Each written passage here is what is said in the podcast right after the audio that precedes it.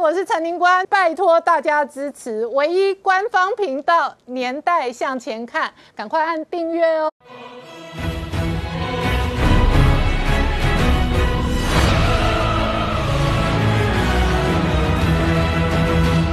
年代向前看，向前看年代。大家好，我是宁官，欢迎我们忠实观众跟粉丝朋友扫描 QR Code 订阅《年代向前看》YouTube 官方频道。我们看辽宁号在南海大出洋相之后呢，现在卫星照片显示美军超狂哦，直接混入辽宁号的舰队群当中哦，形成超狂的插队。而美中关系全面恶化的同时，今天包含了英国证实了航空母舰将停靠日本跟韩国参与十国联合军演了。那当年是八国。国联军如今的北京招来的是十国联军的处境。同一时间呢，法国媒体追踪哦，习近平杀气腾腾的这张照片哦，追忆当年的红军血战哦。那当然，法国媒体对于习近平未来的政治军事的动向哦，也非常的关心。同时呢，全球统计整理哦，这一个全球军费支出，中国连续二十六年成长。那如今哦，美国、中国是军事支出的前两。而外界判断，习近平复制克里米亚战争很有可能标的放在台湾东沙跟钓鱼台上面。好，美中关系还在这一个变化的同时呢，本周重头大戏有一方面哦，在美国是超级财报周，今天盘后特斯拉公布财报之后呢，盘后股价下跌了，毕竟三个百分点。而事实上呢，主要的科技股的财报以及拜登全新的国会演讲跟政策，可能持续的影响。全球资金行情跟原物料行情，昨天晚上标普跟纳斯达克再创新高哦，那这个推升了台湾的另外一轮资金行情哦。不过呢，原物料的行情多空交战的同时呢，台币今天早盘看到二十七点八，台股再创波段新高，而这背后会带来什么样的政治、军事、经济的变化？我们待会要好好聊聊。好，今天现场有请到六位特别来宾，第一个好朋友星光医院副院长洪子仁，大家好。再是王浩大哥，大家好；再是前前雄山飞弹总工程师张成大哥，大家好；再是财经专家翁伟杰，大家好；再是吴杰，大家好；再是黄世聪，大家好。好，师聪刚讲到哦，这一个英国方面证实了航空母舰哦要停靠日本、韩国，所以呢，习近平尽管昨天公布最新的画面照片哦，而且追忆当年的红军血战哦，但是如今哦，这一个引来了全球，那特别是美日英等国呢为首的十国联军联合军演。没错，事实上，在这个中美的这个对抗之下，其实欧洲还有英国这些国家，这个态度非常的重要。那我们看到，其实欧洲这几个国家目前已经有隐隐呢，把中国慢慢的视为敌人这个状况。那当然，其中呢，英国是走了比较前面的。那英国他们现在根据日本媒体的这个透露呢，英国跟日本两个国家已经达成这个协议。因为我们知道，英国的航空母舰伊丽莎白号即将来到亚洲。那来亚洲的时候呢，它这一次呢会航行，包括说停靠，包括说像日本、韩国、新加坡等等的这个港口。那除了这个停泊这些港口之外，它这次很特特别，会停靠在日本。那停到日本之后呢，那除了跟日本做一些相关的演训之后呢，他们还会再跟包括说像美军，还有一艘荷兰的这个军舰，另外包括说像日本、澳洲、加拿大、纽西兰、法国、沙地阿拉伯联合大公国、丹麦、希腊、意大利、土耳其、以色列、印度、阿曼还有韩国等等。要进行一个联合的军演，那你可以数一下，其实是十几个国家的一个联合军演。那这个军演当然意在言外，是剑指中国，其实是相当相当明显的。所以你看到中国面临到这个前所未见的这个军事压力，这个除了来自于美军的压力之外，包括说法国的军舰。还有这个英国的军舰，甚至可能接下来德国军舰都会来到这个地方，所以现在可能越来越多国家介入，想要介入这个东亚的这个局势。那当然了，现在大家都在想说，其实这个习近平呢，他有一个野心，当然是想要突破所谓第一岛链。那根据外媒的报道是说，这个目前呢，这个这个目前的这个他想要模仿这个当初二零一四年呢，普丁并购克里米亚，因为他并购了这个克里米亚之后呢，他就取得了一个通往欧洲的这个通道。那如果他能够在第一岛链或者在这附近能够取得一些成果的话，当然有助于习近平他们的这个这个扩张能够出到第一岛链。那当然，什么地方是所谓的这个日这个习近平的第一的这个克里米亚呢？大家都在说有几可能有几个地方。第一个当然是台湾。那台湾当然，他要打下台湾，其实并没有那么容易。包括说他整个登陆的这个作战，甚至是台湾的这个目前整个半导体的这个状况，是不容许他有任何的这个染指的这个状况。那你更不用讲，其实最近的美日的这个高峰会里面来说话，都把台湾视为是个非常重要的一个 issue，台湾海峡的安定。那当然了。因为台湾海峡的这个可能会牵动到日军，可能会这个支援这个美支援这个台湾或者支援美军作战的一个状况。好，那除了这个台湾之外，当然还有讲到东沙。东沙啊，因为东沙是这个美国这个。中国海军呢，从这个南南海要进入到巴士海峡，要进入到所谓的这个太平洋，一个非常重要通道，是不是能够会夺取东沙？当然，大家也非常担心。除了东沙之外，还有点名金门马祖，但是我觉得金门马祖的这个战略意义其实是比较低的。那当，至于说像澎湖，澎湖的话，其实这个伊斯安，我们这个也来上过我们节目，他就曾经说过说，其实有可能会用控制这个台湾海峡，因为台湾海峡的这个，因为你只要控制这个，包括说像这个。澎湖的话，台湾海峡就可以控制住了，所以澎湖似乎也是一个可以控制的方向。当然，还有人点名钓鱼台，因为钓鱼台你一旦拿下来的时候呢，不只可以压制中国，你可以以从某种程度来说，也可以压制台湾。所以，当然这都是他们现在的说法。那这个就会引起，你看，不论是包括说像台湾或是钓鱼台，这个其实都会引起日本的担心。那尤其最近日本跟这个中国大陆的关系其实非常非常的不好，尤其是前一阵子不是美日的这个高峰会里面来说的话，其实。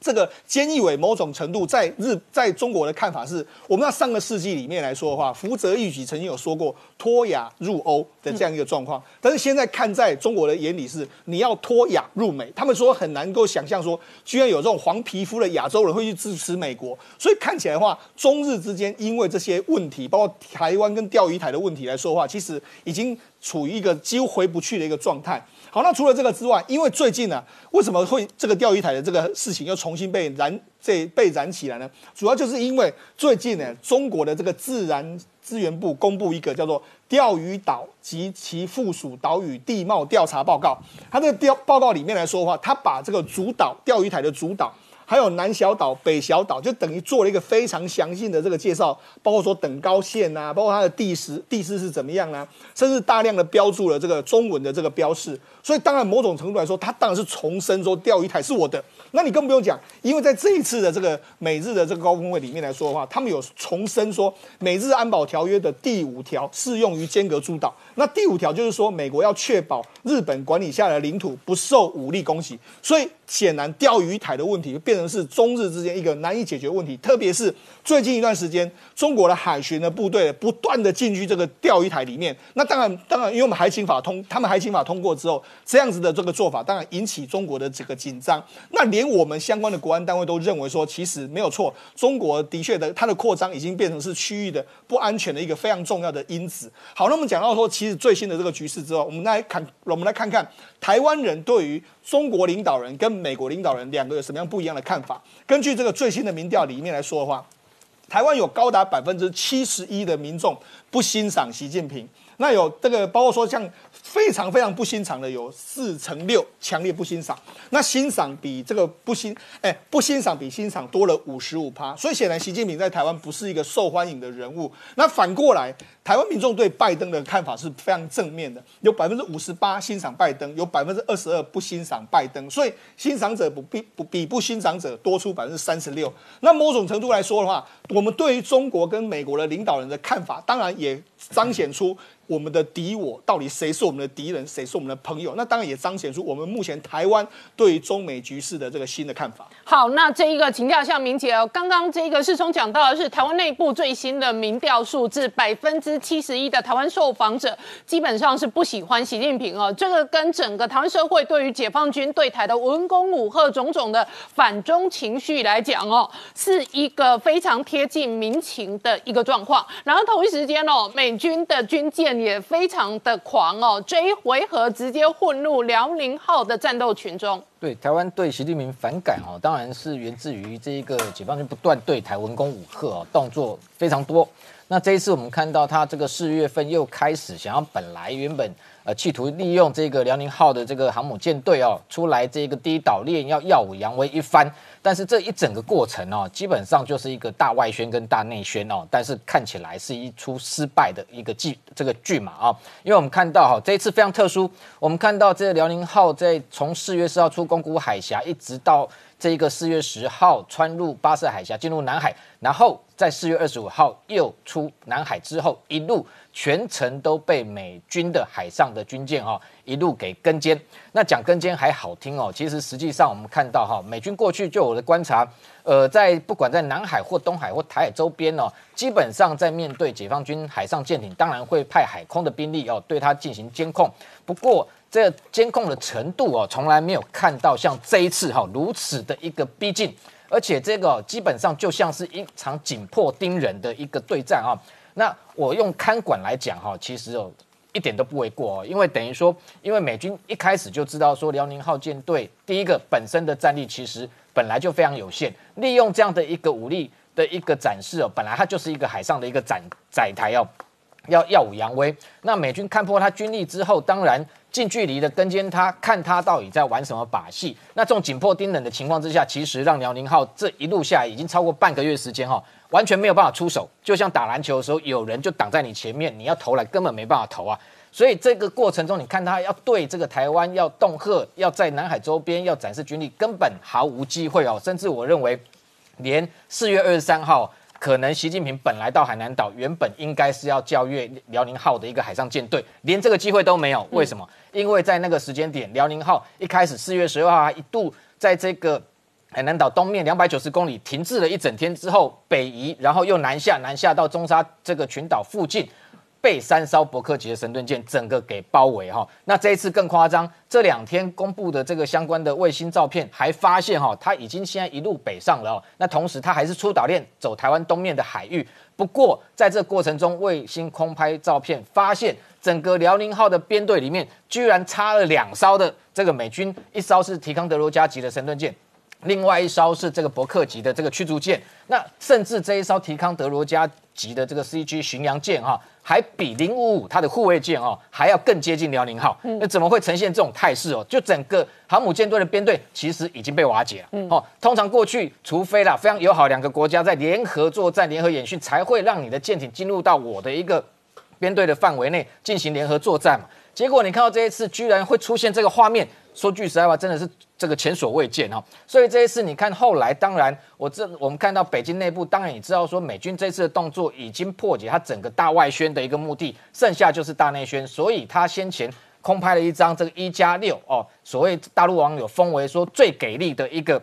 海上。这个解放军舰队的一个画面，但是实际上其实哦，这是一个最美丽的一加 N 的照片哦，因为这个编队里面不是只有一加六解放军自己的舰艇，伯克级的神盾舰、美军的这一个提康德罗加级都可以如此的接近你的编队，而且这个中间更特殊的是它的九零一的补给舰跑得很慢，所以在后面这个遥遥落后哦，其实这在战时非常危险。这一艘补给舰非常有可能在战时的时候就被潜舰给游猎，然后直接成为最重要的打击目标。所以这样的一个过程中，美军我觉得要展示的政治上，第一个，我有能力对付解放军；第二个，我在亚太地区我是完全支持盟友，包含台湾在内。也就是说，你们不用担心，你看到解放军对你们不断的文攻武克，不断的来骚扰你，但是他骚扰你，我就来对付他。现在连这个英国的伊丽莎白女皇号的这一个航母。也正式宣布啊，五月要访问日本跟韩国，而且到日本、韩国访问之前，还陆陆续续从一路可能印度洋到南海，要跟十几个国家要进行联合军演。那这一次，这伊丽莎白女王号。还会带这一个四二三型的这个护卫舰跟四五型的驱逐舰哈，组成一个也是航母舰队。但是这一次上面最强最重要的看点，其实是搭载了这个美军的陆战队的 F 三十五 B 垂直起降战机。那这一个形态等于说是在一个呈现一个美日哦联合作战的一个模式。也就是说，这样的一个伊丽莎白女王号啊，其实它未来进入到印太地区，特别是今天它在这里出现，当然也有跟美国共同联合来对抗中国的味道。那更重要的是，在这个战时的时候，我们可以看到，美国现在非常多的这个印太的基地全部都重全面在重整，然后在这一个作战的时候。伊丽莎白女王号其实它不用直接参战，它只要在附近的一个海域提供一个海上的浮动平台，给美军的陆战队的 F 三十五 B 前来降落、起降、补给、挂弹，其实就非常足够。而且这些背后可能还有包含像其他的这个出云号哦，日本出云号，然后美国自己的黄蜂级八艘，美国级两艘，其实加加如果连航母来讲，一二十艘的大型的海上的基地都在这周边活动，对于解放军它的一个。导弹的这个威则就有可能因为这样进行反制跟破解。那除此之外，当然还有这个解放军先前习近平教育的这一个所谓的这零七五的这个两栖突击舰。那外界当观察说对台湾的威胁到底如何？不过我们观察就首艘的零七五这一艘海南舰哦，会放在南部战区海军哦，特别是叫海南号，基本上可以看得出来，它的一个首要目标可能还是在南海。对于美军可能随时对他七个岛礁进行所谓的夺岛哦，他非常担心，所以先放在南海的这个地方活动。那当然相对来讲，可能也会威胁到台湾的在南沙的太平岛或者是东沙，外界也非常关切哦，有没有可能透过零七五这样的两栖突击舰对它进行？这相关的一个军事的一个夺取的行动，但这个部分我们看到先前我们谈的美军不管是飞机或者是军舰，在频繁在东沙附近的一个监控，当然也都在遏制解放军这一类的行动。还有另外就是说，针对这些威胁，当然台湾这几天我们自己的国军在进行所谓的汉光三十七号电脑兵推哈，八天七夜。但有一个部分我必须要强调，就是说大家都认为说八天七夜就表示台湾只能撑八天，过去从传统上是推五天四夜，好像只能撑五天，其实完全不是这么一回事哦。如果真的要这个对外展现说你能撑几天，干脆推一个月、推一年都可以哦。那这没有没有任何的意义。基本上我们过去对汉光兵推的了解哦，基本上它有这个红军跟蓝军两方攻守哦。那当然这次零七五的两栖这个突击舰非常有可能纳入哦，由国防大学的教官扮演假想敌军哦，纳入用来对台夺取包含东沙或台湾。那过去。这中间的攻防，那台湾是不是用这个我们的雄风三型的超音速反舰飞弹或各式的一个反制武力哦，对它进行打击？这个在兵推过程中都有可能呈现哦。所以整个一个整个印太的战略态势，你可以看到越来越多的国家来关切台海的一个局势，甚至各国海军的舰艇兵力也都会纷纷在台海这周边现身，对中国的一个武力威胁进行一个遏制的动作。好，我们稍后回来。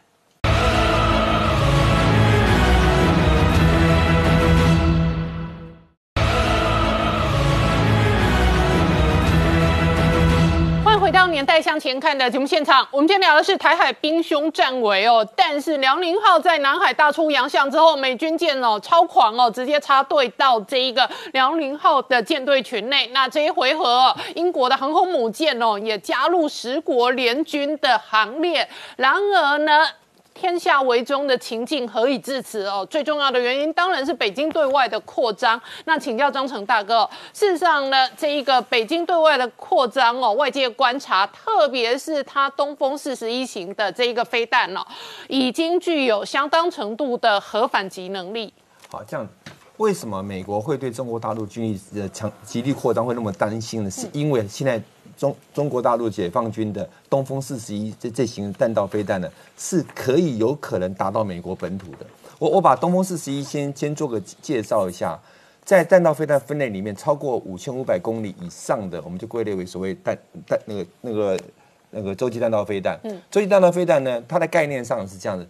它本来是希望经过能够长程的打击到全世界的每一个地方。所以要打到全世界每个地方，我们可以看中国中国大陆在部署东风四十一的时候，呃，它的部署范围大概都在内蒙古跟辽那个甘甘肃那个地方。为什么那个地方呢？因为那个地方做火作为火箭军的基地，就是弹道飞弹基地的话，走北极北极航线的话，到达美国是比较快的。也许观众朋友知道一件事情，我们地球自转呐，赤道是比较胖的。嗯，如果沿着赤道走会走很远，可是沿着北极圈先走会比较近。这就是为什么坐我们搭飞机去美国，通常都走到阿拉斯加，再到美国的原因之一啊。好。从这个点来看，这解放军大量的在在在那个甘肃那个那一带又做了所谓的他们叫的地下长城。什么叫地下长城呢？好，我们从这个图上来可以看到，他们不断在建构地那个解放军的地下基地。嗯，这些地下基地要做什么用呢？就是让在当当美中国大陆接受到第一次核攻击之后，它有所谓的核战力保护之后，在战力保存之后，它有具有核反击能力。好，这边带出来一件事情，第一个。中东风四七弹道飞弹，它的射程大概差大概一万四千公里，它是可以打到美国本土的。第二件事情，中国大陆积极在建设所谓地下的发射井，希望在当中国大陆如果它受到第一次核攻击的时候，它有有强有足够的核反击能力，作为所谓核核核族的能力。好，那在在这个之下呢，东风世界还有一个很很重要的发展，它开始有分导弹头的能力。什么分导弹头呢？就是一个一个载具上面呢，不只只有一个核子弹，它可以有好几个核子弹，可以可以打到不同的目标去。在这个能力上面呢，我我打个比方讲，譬如说，如果他到了东岸的时候，他不止打到 New York，可以打到 Washington D.C.，那这样子所造成的伤害就远大于这一个核导弹头。那在这个状况之下呢，美国的智库就建议台湾了，说在美国大陆军军力大大陆扩张之下，我们台湾的自卫防御防卫能力要要要慢慢加强。嗯，所以前一阵子呢，美国的智库就有些意思安呐，就提到说，哎，台湾要不要去购买美国的那个？他建议买就是 AIM 一五一五八的这个那个那个那个空射的空对地的一个飞飞弹呐。那我谈谈这这那个那 A 这 A I M 一五八这个飞弹哈，它的射程大概是三百七十公里，是个空对地，由由 F 十六就可以发射的一个空对地的那个长长城长呃弹道呃长长城的攻陆攻火箭哈。那我为什么特别要提它？它提它三百七十公里哈？呃，在我个人在从事国防科技这么长的过程中，我一直我我一直有一个感觉一件事情啊，美国对我们台台湾的军武的控制啊，是有一个上限，嗯，超过三百公里他就绝对不会给你。我们回过头来看去年呢，川普给我们说的那个军售案里面，哪一样东西超过三百公里，通通没超过三百公里，就是三百公里这个上限是美国一直卡在那个地方的。那这时候 E 三提出这个这那个要卖我们 A A M 一五八，A I 一五八还有另外一型 E 二型是可以到一千公里的。那这我就觉得中间有一个端倪在摆在后面，尤其大家有注意到最近报章的报道，就是我们中中科院在研发研发了万箭弹，嗯，啊，要从射程两百公里延伸到四百公里。呃，以我以前在中科院的经验啊，我们做到什么，美国就卖我们什么，就像我们做出天宫，他就卖给我们爱国者哈。那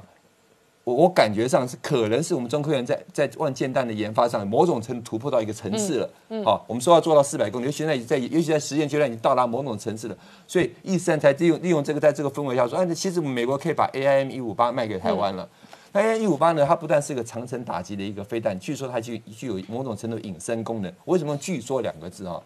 呃，一个飞行器啊，隐身基本上两个要件，一个在构型上，第二个是它的涂料上，就是它装装设备上面，譬如说它的用材质或者涂料上面。那 A I A M 五八从外观来看，它并不像那么一个隐身的一个密宗的一个飞行体，所以我猜猜测它应该是在涂料上面有所有所不同。最后想提一个就振奋人心的事情啊，就是最近那个听说海军在五月份呢，要在那个九鹏基地啊做一个那个飞弹试射，也把那个图公布出来了。那有有很有有很多有很多军事迷就开始猜啦，嗯，这个这个图公布出来，它是不是要做一个呃传说中的巡弋飞弹熊二一的测试？人家开始在讲说，哎，熊二一可能射程从六百公里延伸到一千公里啊。不过我跟他解读一下这个海军所发射发布的这个射击通告，因为他很清楚的讲到里面有两个点，那两个点什么？叫做靶船。哦，既然讲靶船，它就是海军司令部要所执行的一个呃火力攻击项目。嗯。既然是海军司令部要要执行，那我们所知道，我们现在国军现在配备上所有的远程打击的武力，不在海军司令部，在空军司令部。那这是个海军司令部所提出来的一个测试，所以它不太可能是所谓传说中的熊二一巡弋飞弹。但我想它的海军可能会做什么？哈，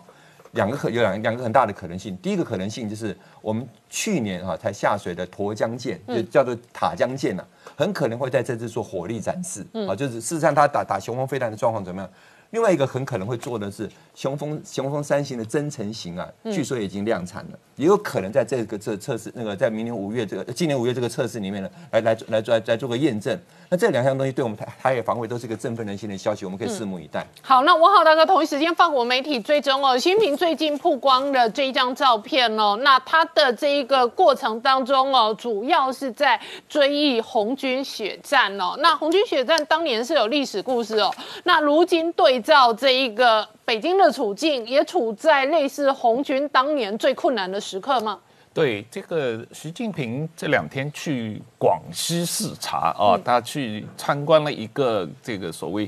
湘江战役的一个纪念馆。嗯，那这个是一个红军当年在这个从呃江西瑞金的这个呃中华苏维埃共和国首都啊逃跑，嗯啊这个一一路往西啊，经过这个江西湘江的时候，跟这个呃。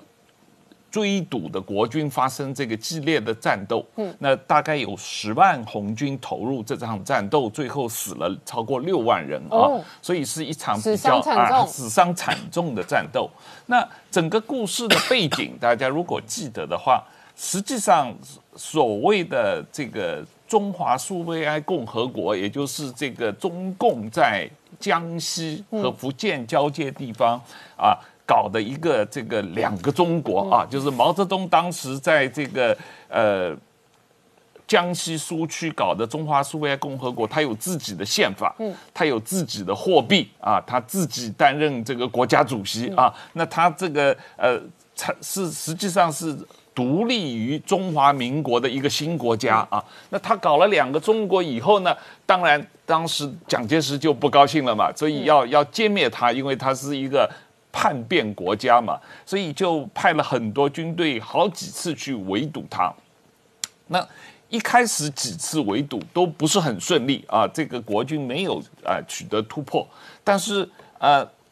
最后一次这个叫第五次围剿啊，这个很成功啊，把把这个共军这个整个所谓中华苏维埃共和国几乎是歼灭了啊。那为什么呢？就是因为当时共军呃这个领导人啊。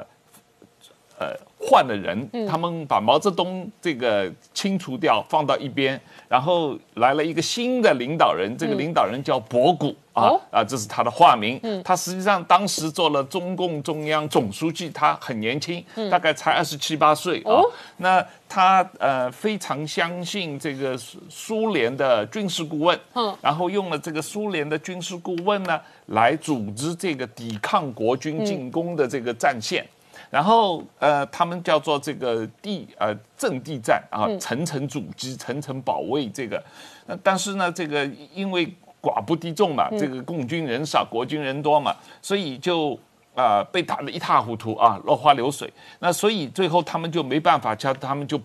要逃逃了。那逃的时候，他们就等于是整个国家嗯。都要搬走嘛啊！实际上他们当时一开始并没有很清楚他们要逃到哪里。最早他们是想去四川，因为那里有另外一个共军的基地。实际上共军在四川和西西江啊呃西藏边境成立了另外一个独立的共和国啊。主张这个藏人独立的，所以哎，你要知道那个时候三零年代，呃，中共是主张很多国家独立的啊，他主张台湾独立，那个时候中共，他们也主张朝鲜西独立藏独立，哎，也嗯主张西藏独立啊，也主张这个蒙古独立啊，他们实际上那个时候是主张很多人独立的啊。当然，anyway，他们从这个中华苏维埃共和国首都瑞金逃逃往西逃，那逃的路上。经过这个广西，嗯啊，所以在那个地方跟啊、当时的国军就遭遇了，所以就发生了一场大的战斗。嗯，那大的战斗呢，共军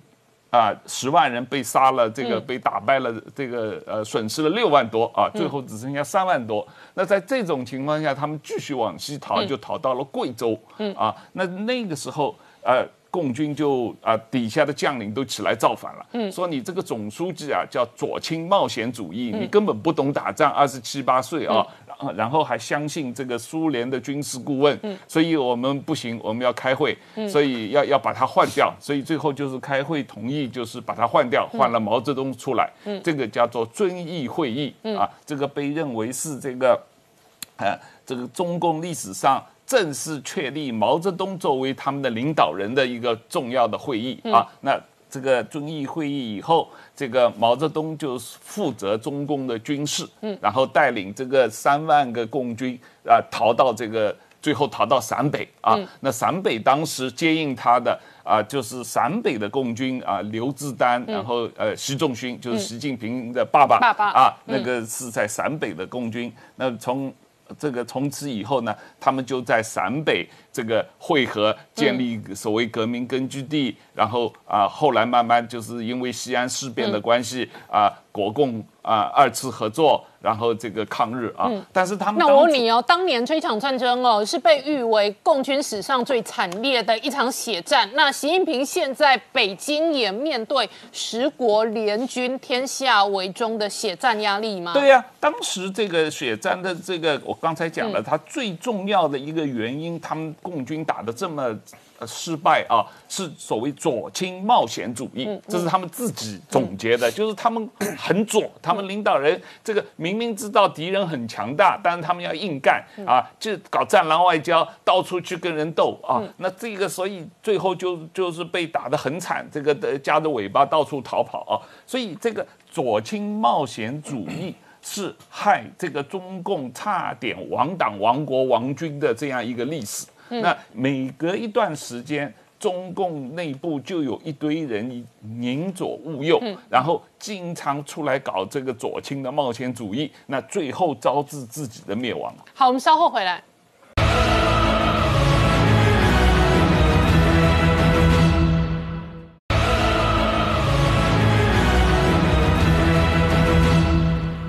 年代向前看的节目现场，我们今天聊的是美中关系全面恶化的同时哦，拜登这一个主政百日哦，本周国会重要演说攻防的是加税的政策，但是在美股的部分资金行情还在延烧。昨天晚上标普哦 跟这一个纳斯达克同创新高，事实上也带动了台湾今年哦，特别是最近这一波股会双升的行情。没有错吼，最近在整个新台币升值的过程当中，资金潮又再一次的涌向台湾。那所以其实，在今天的整个台北股市的表现当中，是出现了一些哦持续性上涨的一个过程。那么当然，最终哦在大盘最近有点震荡的过程当中，还是收在一万七千五百九十五点，也就是说它是站稳在一万七千五百点之上。第二天，那成交量呢放大来到四千九百六十亿。那么最近这一个礼拜哦，常态量大概就是四千五百亿。因此呢，在整个台北股市上涨的过程当中，它是有成交量去做推升，外资呢在这一段时间当中也连续性的买超。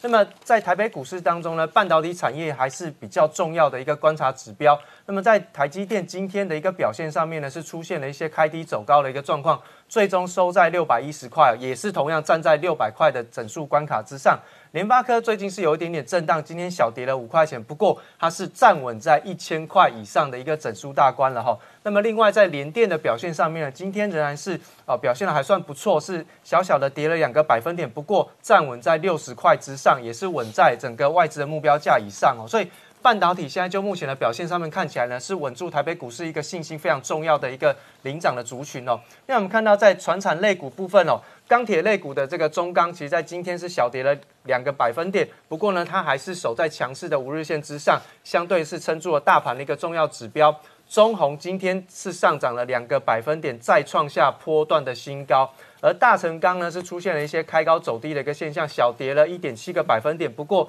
也是守住了强势的五日线的一个支撑。那么另外呢，今天盘中最重要的一个观察重点是在铜的一些相关族群，嗯，方向在第一桶的部分，今天拉到了涨停板，创下了历史新高。那么当然是受惠到盘中铜价创下十年新高的一个推升，所以呢，在整个铜的一个报价上面持续的上扬。另外我们看到在航运板块当中，货柜航运商选的长龙呢，今天仍然是哦是有站在五日线之上的哦。那所以其实现在目前看起来，航运三雄还是相当的强劲，尤其在阳明这个领涨板块当中哦，这一档个股其实今天还是上涨了八个百分点以上，同样是在二十年新高附近去进行震荡。万海的部分呢？是站稳在九十块以上，它已经要逼近三位数的一个关卡了哦，所以其实，在货柜航运三雄仍然是受惠到航运价不断的调升的一个。啊，这个刺激仍然是持续的往上走高。那么刚刚一开始有提到，新台币升值是已经创下了二十四年来的一个新高点，代表其实在最近的整个资金潮流入的部分是有持续推升大盘的一个动能。这个是对于台北股市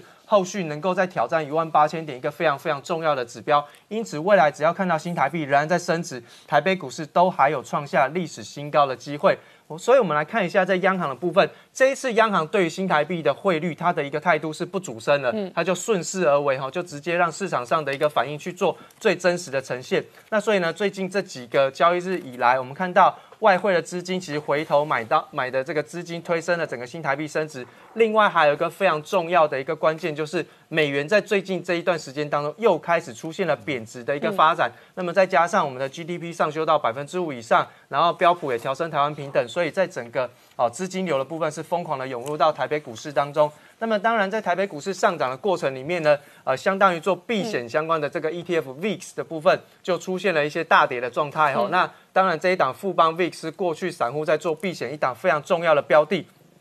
在最近大涨的过程当中，净值跌破两块，嗯，因此呢，这个富邦投信进入到了申请清算下市的一个现象哦。那所以，其实在现在目前看起来哦，有很多的投资人都开始进入到一个避险的一个状态了，然后。那另外呢，我们看到在这个海上运输混乱加剧的部分，最主要谈的还是上一次的这个苏伊士运河的这个呃塞港的一个事件后续的影响，造成航班大乱，然后导致于到目前为止一个月之后，运价还是持续的上涨了超过百分之十以上，不管是美西美东的四十尺的一个报价都超过上涨百分之十了哈。另外我们看到在国内的友达是出现了一个大募资的现象，在这一次的整个法说会内容当中要特别提到。他要去做一个所谓的这个呃资呃现金增资的一个动作。那现金增资，它除了有可能是直接发行股票之外，也有可能是做 GDR 的募集，或者是直接现增。但是它都会造成整个股本膨胀百分之十。因此，有很多人会开始担心说，友达会不会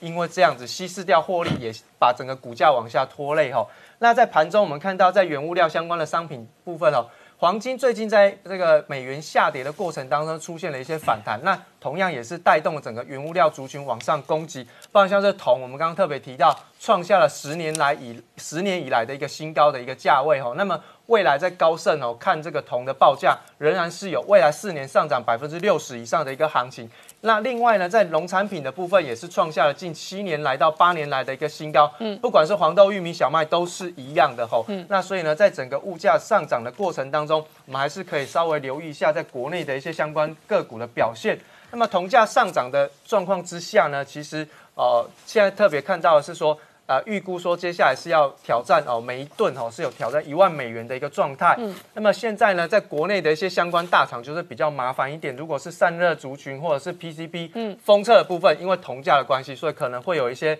哦比较辛苦的成本上涨压力。那再来我们看到在晶片荒的部分，汽车制造的一个状况哦，仍然是大受打击的。那再来就是我们看到欧盟哦要补利用补贴的方式去。积极的邀请台积电到欧盟去做设厂的一个动作。那所以中国补贴半导体，美国补贴半导体，欧盟也要补贴半导体。而且它补贴的半导体是包含像是国外的，比如说台积电、三星跟 Intel，他们都积极的邀请这些大厂帮助欧洲去实现他们到二零三五年之前他们的自制率要高达市占率百分之二十这样的一个目标哈。所以他们是非常积极的在做这一块的一个竞争。那另外我们看到在中国的半导体产业，它其实面临到了几个困境。第一个就是说，它取得的技术跟设备都被美国给卡死了，所以现在目前中国在原有的这个呃基础之下去发展半导体，其实是非常困难。另外，人力资源跟投资的一个困境，也是现在目前中国半导体面临到的一些困难。那这一些其实，在台湾来说，都是具备有相关的一个战略优势的一个价值。因此，在台积电的部分，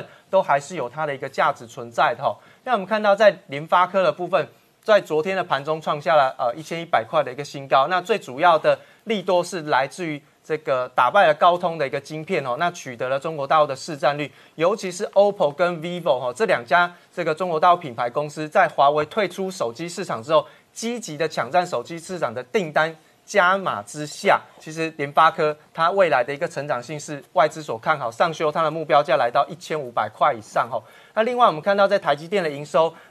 基本上预估哈，最快明年是冲两兆的一个大关了哈。那最主要的推升的动能需求是来自于数位转转型的一些相关的商机，包含像是五 G 啊。高速运算或者是在远距的一些宅经济的一些相关的需求，那么最快明年就可以看到台积电的营收挑战两兆新台币的一个状况了哈。那再来我们看到在台积电的一些相关的专利布局哦，这个就是台积电之所以能够立足全世界，然后造成全球依赖台积电最重要的原因，就是它的专利布局非常的成功。包含他们有一个非常重要的一个呃整个 SOP 的流程，第一个就是工程师的提案，提案完了之后评估我可以去做发展，然后我就会有相关的律师或者是法务的团队去进行申请，然后申请完成功了之后，我会有这些团队来进行这个专利权的保护。所以在整个台积电专利的申请过程当中，我们可以看到这张表哈，这是过去这一年来的一个统计。台积电的专利申请数量是超过了一千件，嗯，而且它所有的都是落在发明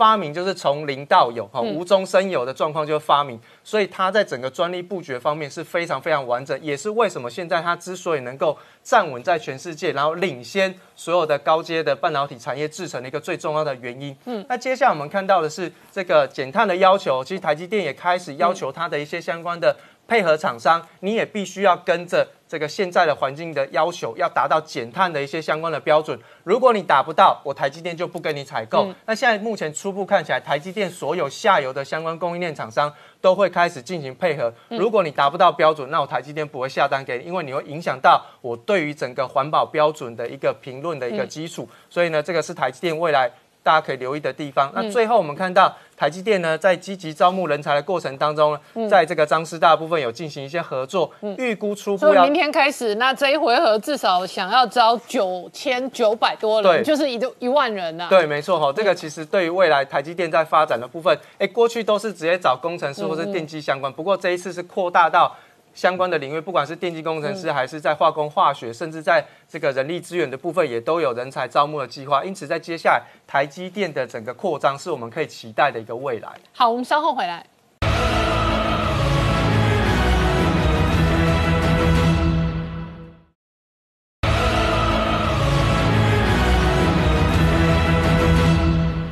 年代向前看的节目现场，我们今天聊的是哦，在美国内部哦，事实上疫苗的施打哦，已经逼近两亿人了。那美国的这一个资金行情跟今年的景气复苏，甚至这一个旅游业可能有报复性的消费哦，是外界观察期待的。但是在印度现在宛如人间炼狱哦。那请教洪富哦，印度的疫情扩大，影响了全球这一回合的疫情。那同时在台湾这一次的华航机师哦，今天指挥中心。再度确认了这一个机师的儿子跟其中一个机师的太太家人哦，也确诊。怎么观察疫情变化？好的，我想哦，我先就整个华航目前的一个状况哈，跟各位做一个报告，然后之后呢，我再来带到说，其实这跟外界的环境，就是印度，其实都是一个。互相联动之间的一个关系哈。首先，我想我们回来看这个华航目前这个案子。事实上，华航这个案子应该是说从上礼拜四月二十号到今天刚好整整一周了哈。那从这四月二十号到现在，我们可以看到它是几个独立的事件，就是从一零七八七九的互相的感染，然后之后就是因为非澳洲的那位呃机师在澳洲被确诊，所以回溯到了他的家人、他的友人。之后呢，指挥中心在上周就开始回溯一千两百七十二位，就是说华航的这个机师的团队到底有多少人被感染的一个情况。那目前看起来回溯的结果是有三位这个确诊者又被抓出来。另外呢，比较值得关注的是说，呃，这这这一千两百七十二位里面，现在有已经有回溯到呢，其中是有六位呢，他的这个所谓的血清的抗体都已经出现反应。那所谓血清抗体有反应的意思，就是说。它事实上来讲，它可能它的呃，就是说它的这个 IgM 可能是消失，IgG 还曾经阳性，代表说它已经被感染，但是感染一段时间。那这一共有六位，那这六六位里面呢，其中有三位一七七一五一跟一一零五，这是有被呃被确诊哦框列在案的，所以这个 OK。但是其中有三位是没有被列在暗号里面，这代表的意思就是说，有三位的这个被确诊者，他曾经被感染过，但是感染之后呢？因为没有呃发病的一个状况，所以没有被我们 PCR 验到，所以被列入这个确诊的案例。那这是三位，那这三位大概年龄都在四十岁左右，有两位男生跟一位女士。那但是呢，这三位呢，事实上因为他的这个呃 IG 呃这个 IgM 已经就是已经消失。那表示说他被感染也已经一段时间了哈，所以目前我们来整个看这个华航这个 program 里面可以看得到，就是说事实上来讲呢，我们都知道，就我之前也常常讲嘛，防疫就是边境、哦医院跟公民素质三块。那你可以看得到边境这一块来讲，事实上来讲是最有可能就是说会有病毒可能会呃就是会带入的一个缺口，可能是在这个地方。所以到目前我们可以看得到，机师可以说到目前我认为还是在可控的范围内。为什么？因为事实上来讲，从我们今天回溯的这个血清抗体里面，将近一千位，只有三位被发现出来，对不对？所以在这个情况之下，我认为华航内部的所谓的互相感染的这个传播链的可能性，我认为不是那么大。基本上看起来还是比较倾向于说，因为他们到外站服勤的一个过程中可能的一个染疫的机会，我认为是比较大。那我问你哦，印度的疫情还在恶化，它会变成一个新的全球疫情的大地雷吗？呃，就是说失控的印度可能带来另外一个全球疫情的失控吗？没有错哈，我我们看哦，就是说从华航这，我们再带到印度这个地方来看哦，你们可以注意到这个印度事实上来讲。这本周的这个五百多万的确诊者，印度就贡献了快三分之一。嗯，但是呢，印度上一波的高峰期是在去年的九月份。嗯，换言之，其实印度政府一直吼很 proud 的说他们在防疫上的一个成功的一个作为，甚至他们在年初也开始施打疫苗。事实上，我跟各位报告，印度目前的施打疫苗的比例是百分之九点六。嗯，我们台湾是零点二哦。印 可是印度已经打了九点六 percent 的疫苗。好。这代表什么事？就是说，打了疫苗并不是防疫的最佳保证。为什么？因为如果你没有配合公共作为，譬如说，印度到了今年初以后，因为他们要选举的关系，因为经济要解封的关系，所以他们就开始在宗教活动上，或者因为选举的活动，开始就是让群聚的这个机会增加，开始放松。再加上这一次的印度的疫情，为什么最近呢？你可以看到三十五万、三十四万不断的攀高。事实上，我认为这波疫情的高峰期。可能会落在四十五万到五十万之间，在五月份的下半旬才比较有可能可以下来，因为他们现在又开始要封城了哈。另外，这次印度的这个疫情，我觉得也给我们几个启示然后第一个启示是什么？这次印度的疫情，事实上最近的确诊者百分之八十以上都是来自于中产阶级跟富有阶级的被感染，只有百分之十 percent 是在贫民窟的这一块的呃居民被感染。原因是什么？因为大家记得去年印度疫情最激烈的时候，大部分都是在贫民窟这个地方的一个疫情是比较多，所以当时呢，呃，这个贫民窟呢他们因为有感染的关系，事实上也产生了抗体，所以他们后来回溯这个血清，就发现说，在这个去年九月份以后，在贫民窟这个地方，他们的居民有五十 percent 以上已经都有抗体了，反而是住在那些华夏政治权力最有钱的那一群人，他们都躲在家里，有最好的防疫作为，有口罩。所以他们反而他们的这个血清抗体里面都是没有产生。OK，那所以在这一波疫情，当它一拉升以后，对这波有钱人的挑战就会非常的大。所以我觉得从疫情里面也可以反映到印印度的这样的一个政治的体系，就是对有钱人跟私人阶级的这样一个情的这样的一个倾倒。其实从这次的疫情，我们就可以看到公共。公共的措施跟作为，才是一个国家能够长治久安、让人民安乐一个很重要的一个重点。好，那我问你一个很残忍的问题哦，因为普遍来讲，外界对于印度的刻板印象，认为它整体环境的公共卫生跟公民的整体公共卫生素质哦，是比较没有那么呃数量的到位的。那会不会下一回合我们看到，尽管美国哦，他说他已经打了将近两亿人的疫苗了，那他连当初最严重的加州，现在确诊的数目啊，这个创新低了，所以它整个的群体免疫跟它内部的疫情得到控制。是，可是比较穷的国家，或者比较公共卫生条件比较差的国家，它都可能变成新一波行情的地雷中心。只是这一次是印度，对，下一次会不会发生在比方说？呃，非洲某些人口大国，但是比较穷的地方，或者拉丁美洲，或者甚至东南亚，我知道有几个国家疫情也还在恶化。对，主持人这个题题目确实非常正确哈。你看哦，英国现在全国已经打了六十六 percent 以上，英国最近一天确诊超是一千两百位，他们在高峰期一天是六万，现在是一千二，你就可以看得到。疫苗不但要打，但是要打到一个覆盖率超过五十 percent、六十 percent 以上，才能够产生群体保护的效果。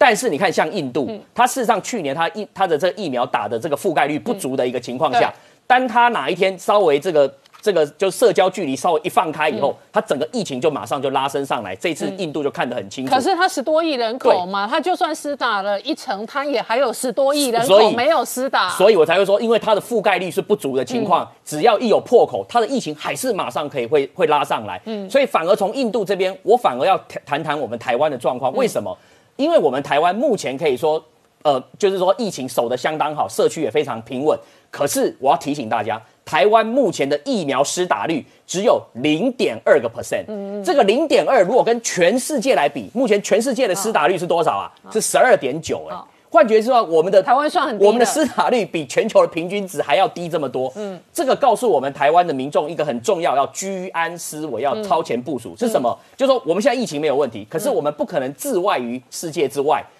我们总有一天，我们的国境一定要跟世界要继续交流，所以我觉得在这个时间点，如果你是这六类被纳入所谓的施打范围的公费注注射的这些对象，我真的是强烈建议你，如果你的条件允许，要赶快去做疫苗的注射，因为你不但是保护自己，也是保护家人跟保护整个国家。好，我们稍后回来。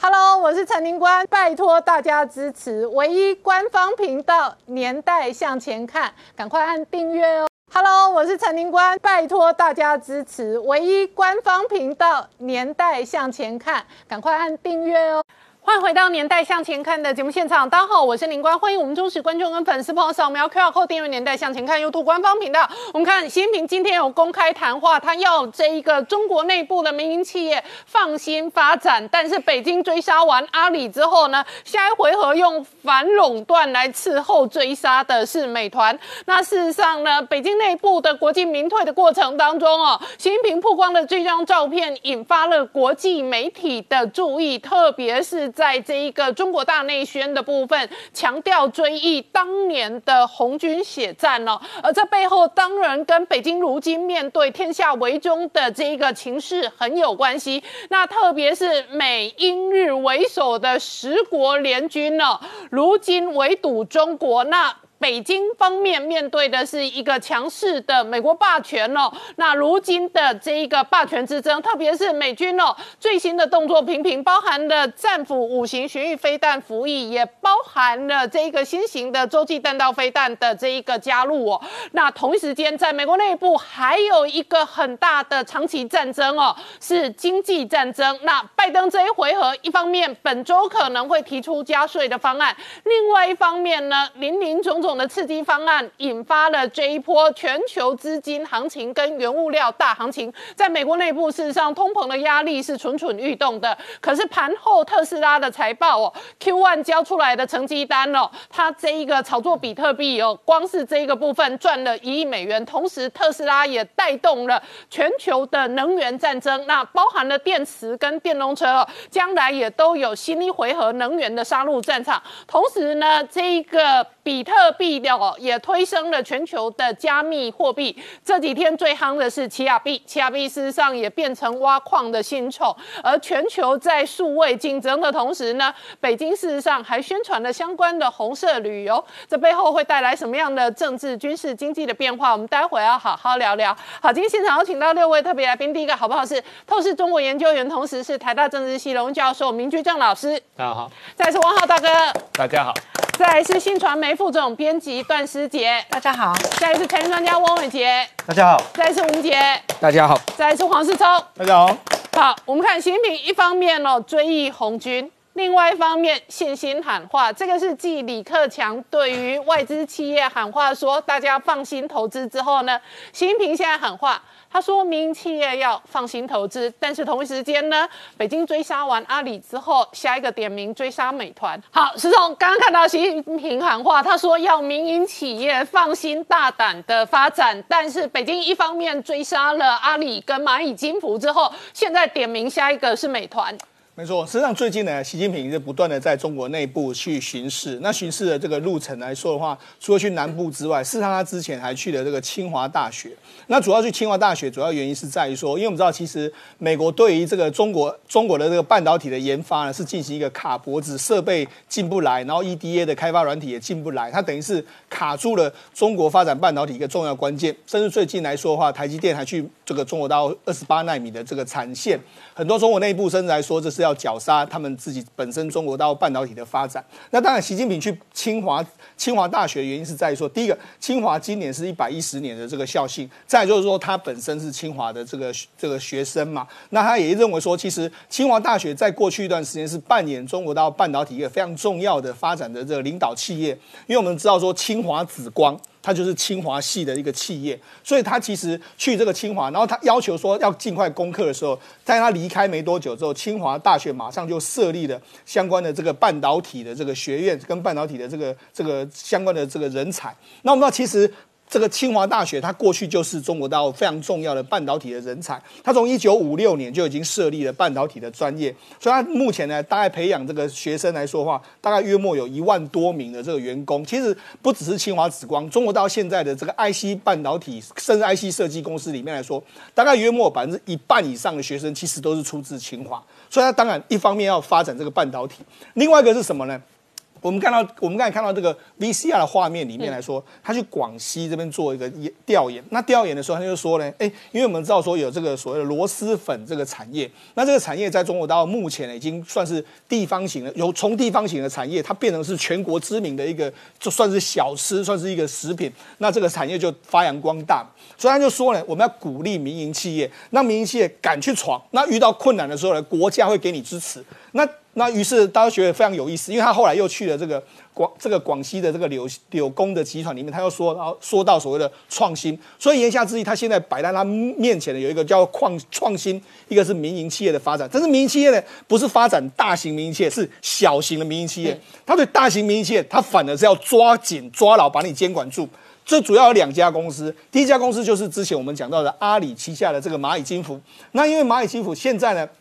他经过这个中国大陆寄出所谓的五大整改的方案之后呢，现在它主要要申请存入一个金一个金控的这个控股公司，那所有的东西都要纳入中国的这个监管，所以现在外界对它的这个评估的这个价值来说的话，它最高的时候曾经有来到三千两百亿的估值，现在大概只剩下两百九十亿美金的估值，等于是说身价大概暴跌了大概九十趴左右。好，那除了这个之外，大家想说，那难道只有杀这个这个阿里巴巴跟杀这个蚂蚁金服？当然。不是，现在点下一家被点名可能会涉入所谓的垄断行为的，就是美团。那为什么美团会被纳入这个所谓的反垄断的这个状况？因为其实它也是涉嫌所谓的二选一行为的网络平台。因为它美团其实是中国大陆最大的这个外外外卖平台，那它外送这些业务非常非常庞大。那现在点名它，那点名它的时候，现在各个监管单位可能会对它进行一个约谈。那根据未来可能会被处罚金额，因为根据中国大陆的法令规定是，如果你一旦被确定是你有反垄断的话，会会被罚。过去一年的营业额的一到十趴，那一到十趴来说的话，一趴的话大概是一点七六亿美金，十趴的话大概是十七亿美金。对对，这个美团来说，美团目前的现金有一百八十亿，但是无论如何还是被割了一块肉。所以这样现在显然呢，这个中国大陆的发展的这个主轴是大型民营企业我要压制你，但是小型民营企业我鼓励你发展。但是至于说国进民退的这个压力，还是笼罩在整个中国大陆的这个氛围里面。好，那我请教一下明老师哦，刚刚讲到北京一方面追杀阿里巴巴。巴巴跟蚂蚁金服，现在媒体直接点名美团哦，也是垄断成员。那同一时间哦，习近平追忆当年的红军长征哦。那习近平显然面对内部是一个庞大的经济压力，那对外是十国联军天下为中的军事处境哦。怎么观察他最近的政治动作？刚才在 V 十二上大家看到嘛，他不是到那个广西去这个调研嘛？刚才师兄提到。他在那个 V 下当中特别一段话说啊，我看了这个长征的湘江战役的纪念馆。那么这纪念馆呢，就顾名思义就是纪念当年的湘江战役。湘江战役就是这个国军呢在围剿那个中共的基地的江西苏区呢，五次围剿到第五次呢，这个红军战败之后呢就开始逃出来。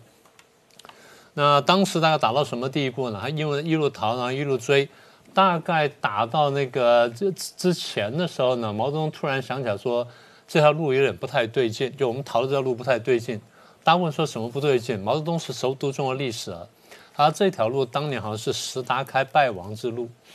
所以要赶快去换路。那这个就回到湘江战役，湘江战役当时在开打前呢，大概红军剩下差不多八九万人，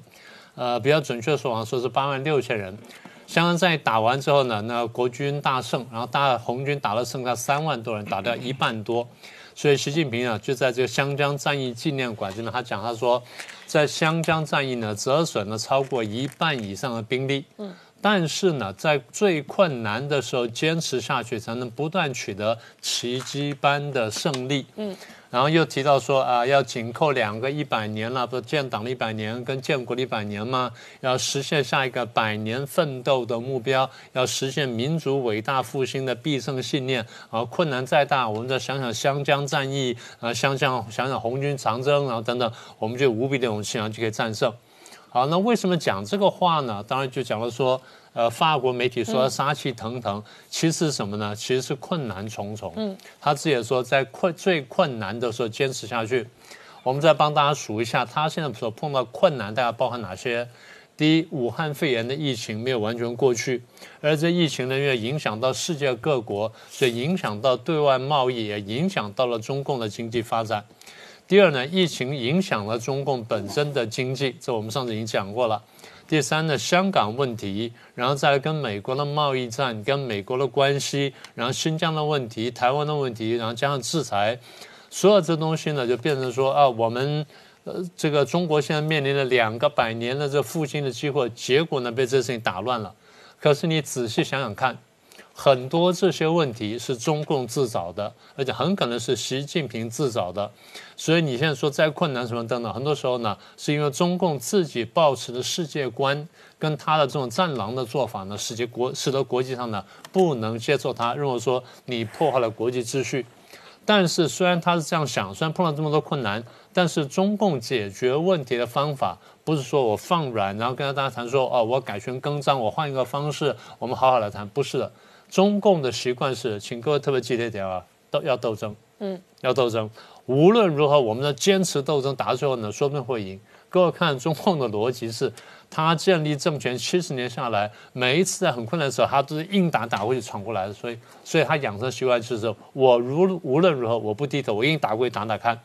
那么为了要打，是么很具体就是，那就要准备战争的机器。战争的机器呢，就比如说船舰啊、飞机等等。所以这天是二十五号，那么在前两天的二十三号，他在这个呃一个会议上面出他出席仪式，什么仪式呢？解放军呢启用了三条主力的战舰，那么他主持了这个仪式。第一条呢是这个弹道飞弹的核子潜艇，啊叫长征十八号；第二条呢是飞弹驱逐舰，叫大连号；第三条呢叫两栖攻击舰海南号。那么我看到台湾有些媒体有些评论说，这三条船对台湾威胁不是那么大，其实不能这样看啊。这三条船加起来对台湾是有一定威胁的。我们一会儿再说这些事情呢，我们得回头去看一件什么事情呢？就是看中共这几年来的军事改革，他们叫军改，军改是不是有成效？军改从什么时候开始呢？其实想这构想其实蛮早的，但真正落实呢是二零一五年。军改呢，简单说就是。我们现在要开始要应付三 C 时代的或所谓讯息时代的战争。嗯，我们现在打的不只是工业革命时代的战争，现在是三 C 全面应用，然后跟武器结合，然后打造一支新的军队。所以这样一来呢，就要进行军事事务革命。美国叫军事事务革命，中共把它称为军改。中共的军改呢，是二零一五年的这年将近年底的时候提出一个叫做。关于深化国防和军队改革的意见，那么这时候呢正式提出来，所以到现在大概多长时间呢？大概五年半不到六年的时间。那么这五六年下来有没有成绩呢？我们必须看见有成绩。第一，你看见它的空军呢有各型飞机这个出来，各各种各样的我们没见过的功能的飞机啊，无人机什么都出来了。不但出来之后呢，请各位注意看，他们进行各种各样的演训。而且环绕台海周边进行演训，大家现在最熟悉就是啊，是不是穿过台湾海峡中线啦？尤其台湾的西南空域啊，什么等等。那么一方面是老台，二方面呢，它的确这种新的这个军队出来之后呢，必须演训。为什么这样子呢？因为凡是呢这种打仗的这种方法改变之后，我们叫做超点嘛。那么不管是步兵、海军或者这种超点，一旦改变之后呢，整个作战的指挥啦、协调跟各种方式都得改变。嗯。呃，我们看最简单的例子哈，美军过去呢，在二战一段之后一段时间，它的陆军的主要的这个战斗单位呢，叫做一个师，一个师就一万人左右。嗯，现在呢，大概都叫做一个旅，就三千人左右。那为什么人人数可以降到三分，降到三分之一，降到三分之二呢？简单说，就是因为武器进步了。嗯，武器进步之后呢，火力强大，火力强大，人就不要这么多，而且呢，你的协调什么各种作作战方式就很不一样。那么空陆军如此，空军海军也是如此。那这几年来呢，我们看到中共这宣传呢，说各种各样的武器进步，不管是飞弹啦、太空武器啦什么等等，进步快之外，他们强的最多的就是海军。海军第一，我们看到就是造舰的速度非常快，美国都注意到说，中共的海军呢，大概每六个月就可以有一条主力的新船出现。嗯，六个月是非常快的，请各位注意啊。所以现在看到一次呢，就是海军节上有三条主力战舰出来，所以速度快，然后种类多。嗯，然后不但速度快、种类多呢，他就开始练兵。练兵呢，一方面就是演训，二方面呢，顺便扰乱台湾。所以，我们看到这段时间呢，这几年下来，中共的海军呢，不断从北边、从南边各个地方进进出出，然后惊扰日本呢，惊扰美国什么的。一方面是训练，二方面呢，也就是测试敌人，也是扰乱敌人。各位看到辽宁号在台湾附近出现过了，我们在大概差不多一年就跟各位预测。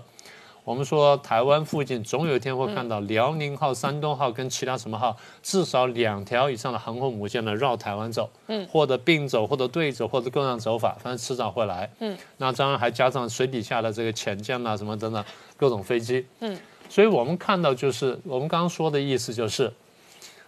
中共呢，在习近平上台之后三年左右，然后开始推出了军改啊，军事事务革命。这五年多下来呢，我们的确看见他们有成绩。嗯，所以大力建军的效果呢，在海军方面呢，比较明显、比较突出。当然，第一个就是自卫啊，中国有这一万到八千多公里的这个海海岸线，然后有六千多岛屿，然后两百海海里的经济海域什么等等。所以一方面他自卫，二方面呢，就是他慢慢认识到。海权的重要性，嗯，因为你跟周边国家的来往，你不管你自己船只要出去，你的外贸或者石油要进来，能源原材料进来等等，海权是有必要。再一个就是海洋资源，嗯，大家现在认识到说，呃，这个地球各个地方有各种各样资源可以开采，除了陆地之外呢，海洋的资源非常丰富，不管石油啦、天然气啦、可燃冰啊，或者说渔业或甚至其他的这些东西。所以就是中共认为说海权强国是一个必要的目标，嗯，所以其实早在刘华清时代就一直设想的东西，然后就就开始提倡，所以到这个时候呢，慢慢我们看见出现效果了，嗯，所以以这个如果说以具体作战来说呢，海权呢从中共的角度来看，基本上大概对付三个目标，嗯，第一个当然就是最直接对付台湾，我们不用说了，再来就是如果要对付台湾的话。恐怕得同时对付美国跟日本。好，我们稍后回来。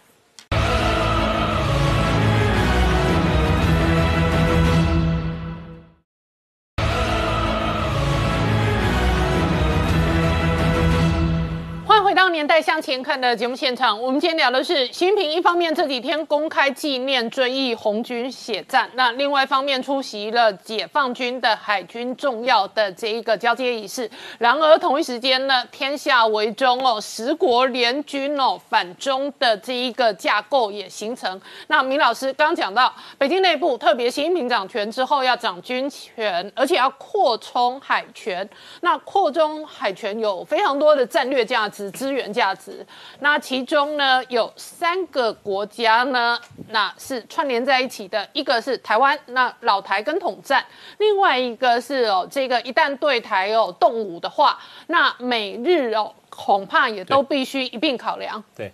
那当然，如果说你要再扩大看的话，那这四国可能都考虑进去。所以，比如说印度啦，跟澳洲呢，可能也得考虑进去。搞不好俄罗斯虎视眈眈也来吃一口。没有错，没有错，那个是我们将来会谈的一个题目。嗯，但我们现在先回再来。所以，如果说单是在亚洲看这些目标国家的话呢，大家注意到一件事情啊。我们过去都是看总量，嗯。啊，说美国船舰总量呢三百多艘，而中共船舰呢四百多艘出头，所以超过美国了。可你如果再算的话，其实它超过美国更多，嗯，因为美国的海军呢分成几个，分成几个舰队，主要现在是六个舰队，但是真正跟亚洲相关的就第七舰队，你勉强把第三跟第五舰队喊一些船过来，就加起来赶不上中共。也就是印太司令部和所谓的第七舰队呢，现在大概是七八十条船哦，七八十条船，你除非你把第五舰队你们叫一些过来，第三舰队叫一些过来，这样还是赶不过中共。嗯，但中共也不可能所有船都投进来怎么打仗。嗯，因为一部分它在北边北边防备你刚讲的俄罗斯。嗯，另外一方面呢要防备日本跟南韩。南边呢，当然这些国家海军呢都不足为都不用担心，大概需要担心呢，一个是台湾，然后一个是澳洲，然后再一个就是看看印度会不会跑过来，所以他大概得分一些船出去。但即便这样哈，他船剩下的船的数量应该还是够超过美国的印太司令部。那如果你光看正规海军的话呢，这已经够惊人了。但最近的消息呢，提醒我们那个警觉，我们发现了中共可能有第二海军。嗯，记不记得我们那时候讲菲律宾？对，菲律宾那时候几百条海上民兵船。那当时在俄国乌克兰那个事件，大家叫小绿人，现在这边大家叫把它叫做小蓝人。嗯，那么这些小蓝人看起来呢是训练有素的，看起来不像是一般的渔船，也不像一般人，很可能是正规海军，但脱掉制服，但但是操纵这些看起来叫做民兵船的船舰。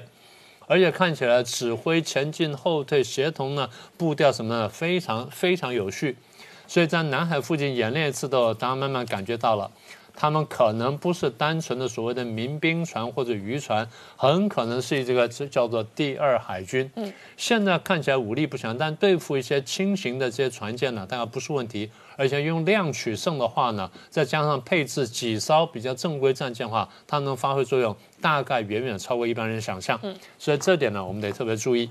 好，那么我们把这兵数完之后呢，我们要看的就是他们有没有进行联合演习。那么这段时间呢，其实我们听民杰军有提过，他们有进行过海空军的联合演习。那么将来我们要特别注意什么呢？注意这些海空军联合演习，第一，他们在哪些地点进行演习；第二，他们演习哪些科目；第三呢，出了哪些船只，出了多少的兵力，然后最后呢，演习的次数呢有多频繁，然后时间什么等等。我们把它整理一下的话呢，大概对于说他们准备怎么运用海军或怎么运用海上的这些这些武力呢，大概有一个比较清楚的轮廓。好，那我们前面提到，我们说中共的海军在亚洲地区呢，基本上是对付美国、日本跟台湾。我们把它分成两块来谈。第一，谈怎么对付美国跟日本。当然，在谈这个问题以前呢，我们得先这样说哈。我们过去跟大家讲过，我们说我们很难想象拥有核子武器的国家之间直接爆发战争，所以我们仍然认为说这种几率比较小。但是呢，我们在做国际关系或做国家战略推演的时候，必须把这个问题考虑进去。那我们是怎么考虑的呢？假设大家不用核子武器，用核子武器可能一颗就解决了，那就不用玩了。我们假设大家不用核子武器，那大家会怎么做？那如果不用核武的话，那么中共对付美国跟日本呢？那如果主要目标区是台湾的话，大概有两种战法。第一个叫阻援打点，就阻止援军要打那点，翻成白话就是包围台湾，然后打台湾。但是呢，计算美国跟日本的援军会从从哪边来，然后我派出部分的海军兵力在那面挡住它，叫阻援，然后打点，然后重点把台湾打下来。这第一种打法。第二种打法就是，如果我的主要意思呢，是不是要打台湾，只是围困台湾，重点在打美国跟日本的海军的话，那会怎么打呢？我会围点打援，就是围住台湾，然后做出要打台湾的姿势，然后呢，等到美国跟日本来救你来救的时候，我打来救的船。嗯，所以叫做围点打援，这是中共过去呢打国军的时候习惯的两种打法。嗯，那么在海战上面呢，你完全可以想象。但是如果只是海上硬碰硬的话，那中共可能说我没有把握。所以到了现代，我们前面不是讲说讯息时代的战争嘛？嗯，讯息时代的战争大概不会怎这么简单，一开头就硬碰硬。大概大家先会打网络战，嗯，在网络上先打你看，把你能打到什么程度之后，再决定说我是不是真的推出海军、海空军乃至第二海军来真正海上硬拼。所以之前呢，一定有一波网络战，或是同步进行的网络战，甚至太空战。好，那么这个是打美国、日本，打台湾会怎么打法呢？我们假设两种，第一种是有限目标，第二种是全面进攻。好，有限目标呢，假设中共只想制造一个危机，那么危机之后看看后面怎么走，那么他当然不会用核子武器，然后也不会用强强攻的方式。大概会做什么事呢？我们常讲说第四次台危机嘛，大概他可能的这个情境会是：第一呢，打打台湾的军机跟军船；打掉一条、两条或打伤什么等等，这第一种情境。第二种情境呢是攻击我们的外岛、小岛，大家常讲是东沙，但我常常提醒的是大二代。嗯，它的目的不在夺岛，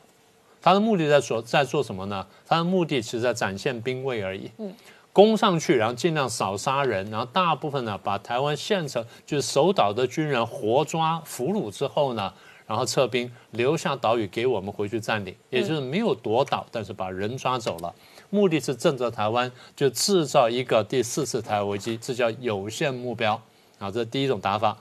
第二种，如果是全面进攻的话呢，那打法就不一样了。第一个，他可能进行的会是斩首，嗯，就直接打掉我们的领导层啊，我们的是这个呃蔡总统啦，或者军队的指挥官啦等等。第二呢，同步的一定是有网络战。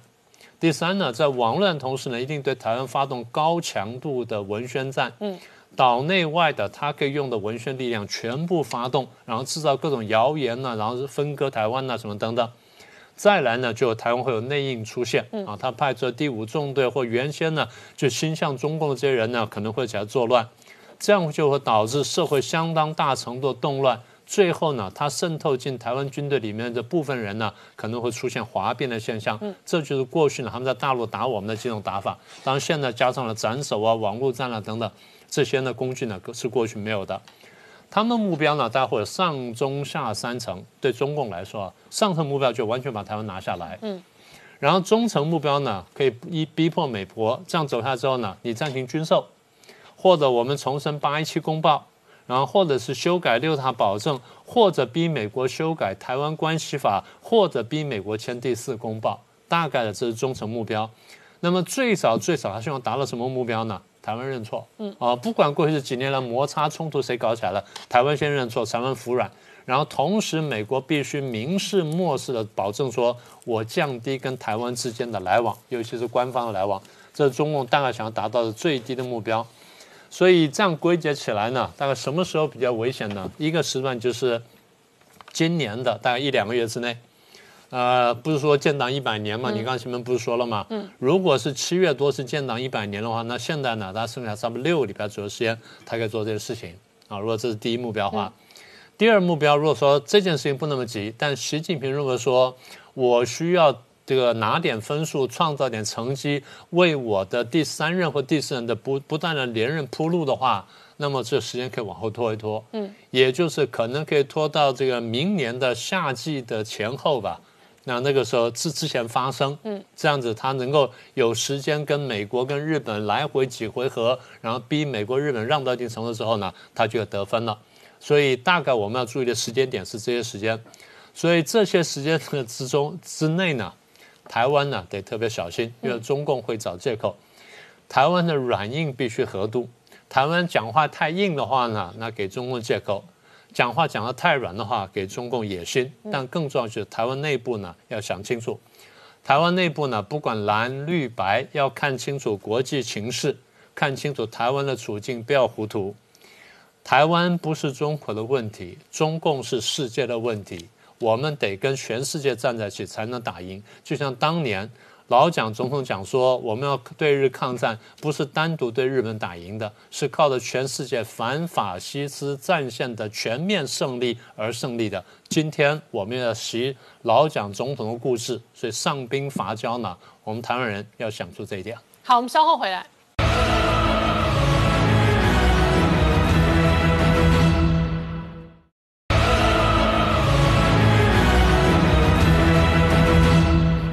到年代向前看的节目现场，我们今天聊的是，今天事实上哦，这个美股盘后，特斯拉公布了第一季的财报，那他卖车子反倒没有卖碳权跟这一个交易比特币赚的钱多。不过呢，美国股市强强棍，那本周不但是超级财报周，而且呢，攻防在拜登的加税方案。没有错哈，我想其实在这个礼拜的整个呃拜登公布的这个征税计划当中，的确是市场上关注的一个焦点。那现在其实有一些华尔街的人士认为说，其实如果国会要进行妥协的话，税率可能会落在百分之二十八了哈。那所以其实现在目前看起来，这一次的整个征税在国会引发了这个激烈辩论，应该也会造成美国股市的一个激烈动荡哈。那另外呢，我们可以看到就是说，拜登呢，他证实说他的计划要提高了资本利得税，但是呢，有很多的这个经济顾问也特别提到，大家不要紧张，其实它只会影响到高所得的人，也就是富人税嘛。我们上个上个礼拜有跟大家讲过，就是在富人税，就是你的年收入有超过一百万以上才有影响，那其他人大家不要紧张嘛。就穷人不要急这样子。对对对，所以大家不是说每个人都有影响。那另外呢，拜登政府呢也会再提供这个低收入的儿童每个人三百七十五块的美金，在暑假期间呢有一些餐费的部分。所以其实你可以看到，拜登政府在他上任之后，不只是要扩大基础建设，包含像是在移转新支付、公共福利的部分，也是在加强扩大支付当中哈。那另外我们看到，在美国的这个相关的美股基金，今年累计流入了一千五百八十二亿，创下了十年来的新高。那么上个礼拜哈，单周就流入了三十九点二三亿的美元，连续四个礼拜是高居全球股市的吸金之冠。也就是说，现在目前所有的资金全部都流到美国市场当中。那所以就目前看起来呢，在整个征税的攻防当中，好像大家对于美国股市还是非常非常有信心。我们先看一下美国股市最近期的一个表现。嗯，今年以来哈，标普五百指数呢，它是呈现一个多头态势，也是上涨了十一点五个百分点。纳斯达克指数呢，在这一波反弹的是最重要的主轴，那么也上涨了九点七个百分点。道琼工业指数呢，是今年以来非常重要的一个关键指标，到目前为止也是涨了十一个百分点。那另外我们看到跟台湾呃，就是说跟美国股市联动最深刻的就是台湾，它的上涨比美股强。对，没错，它上涨幅度已经将近快百分之二十，今年还是创下历史新高的一个好这个记录哈。那另外我们看到在其他的亚洲市场当中，那么日经二二五指数今年以来是上涨了五点八个百分点，那么最近呢是受到了一些疫情相关的影响，所以其实股市哈有一点点震荡。那我们看到在南韩的部分。这一波呢，其实它的涨幅其实跟美国股市差不多，今年以来上涨了十一点六个百分点。印度的部分呢，最近是上涨了一点三个百分点，今年以来哈，那当然在疫情的部分还是要特别留意哈。那越南呢，在今年是上涨了十点二个百分点，所以其实就目前看起来，整个亚洲市场当中大概都是上涨，不过最弱势的就是中国大陆的股市，在今年以来基本上没有什么上涨，而且呢是回撤年线的一个发展哦。那所以就目前看起来，整个股市的一个动荡当中，跟美股联动相对比较。密切的都有上涨的行情。再来，我们看到在特斯拉第一季的一个财报公布出来，虽然是非常的亮眼哦，在营收的部分是年增率高达百分之七十四，净利呢也创下了新的纪录。不过呢，它的股价呢在盘后下跌了百分之三。最重要的来源不是来自于汽车销售的收入，而是来自于炒比特币的一个价差交易。那如果说它是呃，按照拜登的逻辑，那这特斯拉就要被克到这个资本利得税了，洗钱税。对对，就要被克了哈，所以这个大家特别留意啊。另外就是说，在整个碳权交易的获利过程当中，也是持续的去出售碳权，嗯。不过呢都没有炒比特币赚的来的多啦。那未来大家特别留意，在所以他卖车的收入输给炒比特币的价差收入、他卖车没有赚过钱，这也是蛮讽刺的、欸。对，那因为他卖卖车没有赚过钱，所以他必须要去另辟新的财源。现在目前华尔街比较关注特斯拉的，除了卖车之外，是在它的能源相关的业务，然后能源相呃。目前在预估是二零二五年以前，它的能源相关业务是要达到卖车的一个水准。现在目前是百亿元的一个营收，所以后续特斯拉大家可以留意能源业务。那另外就是亚马逊的部分，它在周四的时候有可能会宣布它要分割股票。那大家其实听一听就好，因为过去这个说法已经传了一年左右，它都没有做分割。那么分割之后，其实比较有利于它列入道琼工业指数的成分股了。那所以后续呢，我们可以特别留意一下，就是说，呃，这个目前哈，在面临到这一个礼拜要面临到的是科技财报周的一个过程当中，这一档科技类股的 ETF，也就是 QQQ，就是纳斯达克的 ETF，它的一个整个表现呢，其实是相对的比较弱势，而且呢是遭逢到资金的一个减码哦，过去五天就被减码了六十亿美金。高达新台币一千六百八十六亿哦，那为什么会这样子哦？它是创下两千年的一个最差的行情，因为今年以来所有的华尔街都认同说，当疫情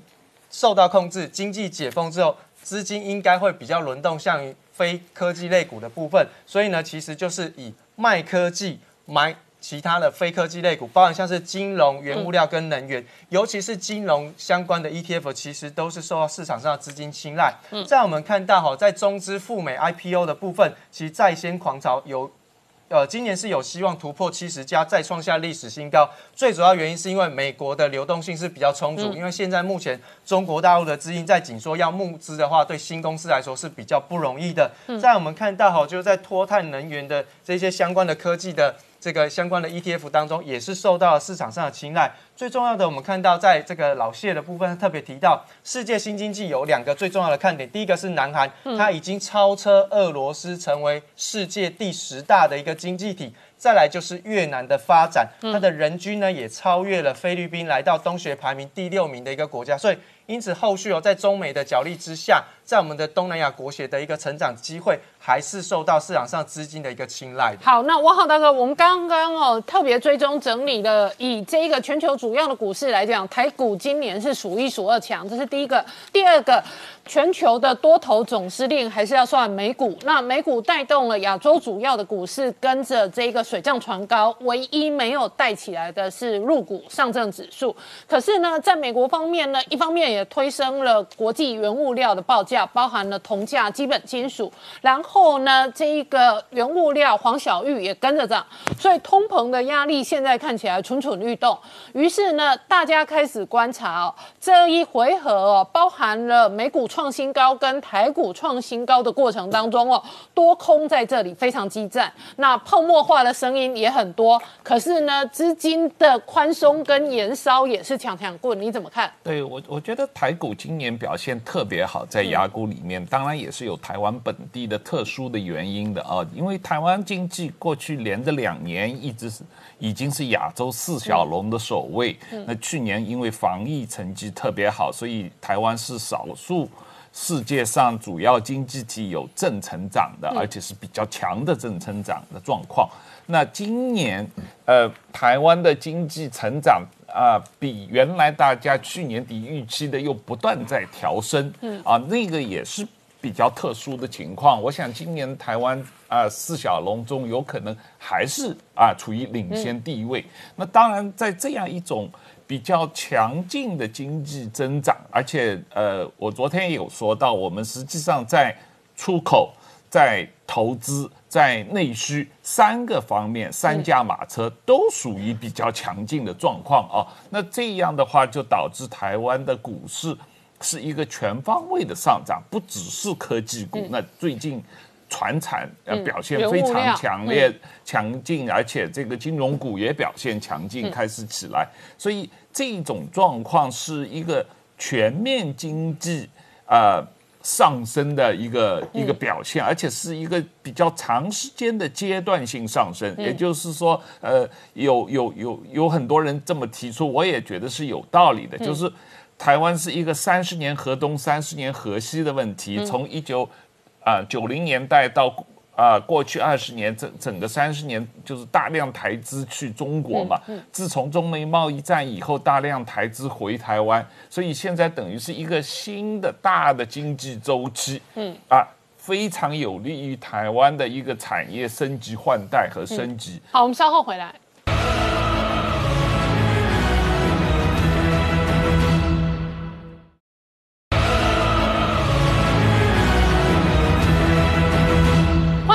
再向前看的节目现场。我们今天聊的是，今天事实上特斯拉盘后公布了第一季的财报哦，主要的获利来自碳权跟交易了比特币。但是呢，加密货币比特币哦，现在也确实多空交战。那这几天很夯的是奇亚币。对，呃，上个星期我们才谈过狗狗币，今年以来涨了八十倍哦，结果马上就有一个这个奇亚币横空出世哦，它都还没有正式上市哦，它要五月三号才会开始交易，但是这个中广中港的矿工哦都已经非常的疯狂了哦，那其实呢，他们也觉得说，哎，像是以前比特币会有这个电力消耗啊，然后电子废弃物、碳排放等等的问题哦，那奇亚币可能都可以解决这个问题哦。那我们知道，像过去以这个 CPU 啦、GPU 的运算来挖矿嘛，是要追求它有这个运算力、工作量哦，然后低耗电的电脑配备，所以当时造成这个显示卡一度洛阳纸贵哦，然后很多呃想要加入这个虚拟货币行列的新手哦，都都受到这个阻挠哦。那相较于挖掘比特币需要大量的电脑运算力跟电力哦，那奇亚币它它主打用这个硬碟来挖矿，所以它也有绿色比特币之称哦。那其实它是所以它的工具是硬碟，变成对现在期货可居的就是硬碟了。对，嗯它是借由这个未使用的储存空间哦来进行挖矿，所以呢，如果说硬碟容量越大，那挖矿就越有效率。嗯所以这些矿矿工哦就开始抢这个固态硬碟嗯 SSD 哦，还有这个传统的硬碟 HDD。我们看到像淘宝啦、京东哦，这个大容量的硬碟哦都被一扫而空哦。然后像台湾啊，这个 Momo 啦，还有嗯 PC Home 哦，其实也都全部都被卖掉了哦。然后日本网站都指出哦，大其实全世界都在大买哦。嗯。那它到底有多么未眼先轰动呢？我们看到像京东，它这个报价二一八八元人民币哦，那么那个是二月的价钱，四月就变成三四九九了。那像一千一百五十元人民币哦，也飙到了呃两千一百六十元人民币哦，所以这个涨价其实蛮大的。那其实我们看到台股、哦、这几天也相当的疯狂哦，然后包括像什么微钢啦，然后其实大家都很追逐这个题材哦。嗯。那其实我们可以来看看板卡哦，像我们知道之前比特币哦，因为一直大涨嘛，然后板卡几年前大涨过一波，对。但是你看它今年以来的走势哦，包括维新啦、华。华硕啦、汉讯、技嘉哦，其实都还是一直狂涨，因为这个虚拟货币的行情哦，真的是太疯狂了。那我们来看看这个这个奇亚币哦，呃，其实针对这些公司哦，就如果它本来获利跟业绩就很好，你可以把它视为一个加分。那但是如果说它本来是亏损的，那你可能就要把它当成一个题材哦。比如说像我们知道广明跟金宝，他们扩大在这个泰国的投资哦，都增加这个 HDD 的产能，所以大家也认为它会受惠哦。那还有像微刚哦，就是这几天很受到瞩目的哦、那他就表示说，其实奇亚币不止推动了传统硬碟的需求哦，包括 SSD 跟 DRAM 哦，需求也大幅成长。那他们就说四月的订单哦，还比三月要增加了四到五倍哦。那包括我们看这个空司 IC 群联哦，那它本来业绩就很好嘛，那他也说，因为近期整体半导体的供应链需求强劲，所以他们也要开始涨价喽。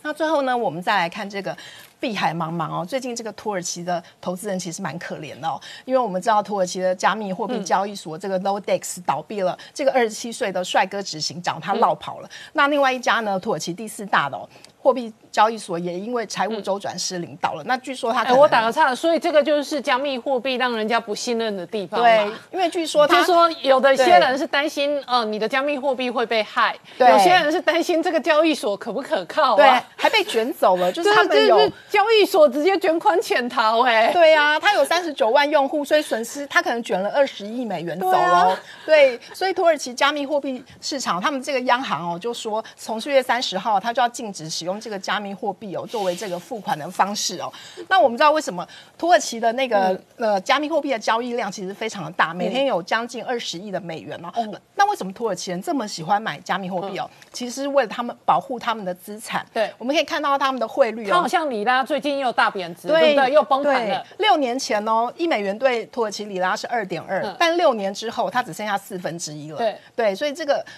那个贬值非常可怕。那所以加密货币变成一个变相美元的概念，对，就是大就是说有一些这种国家，它都有些甚至要用美元现金交易嘛。对那这一个他对于自己国家的货币并不信任，对他反而加密货币让他觉得保值。对，那嗯你看它的通货膨胀，一年前是十趴，现在已经到十六趴了哦、嗯所以非常可怕。所以就是大家觉得说它的货币不能信任，结果没想到加密货币也是一样会被卷走，蛮可们稍。后回来。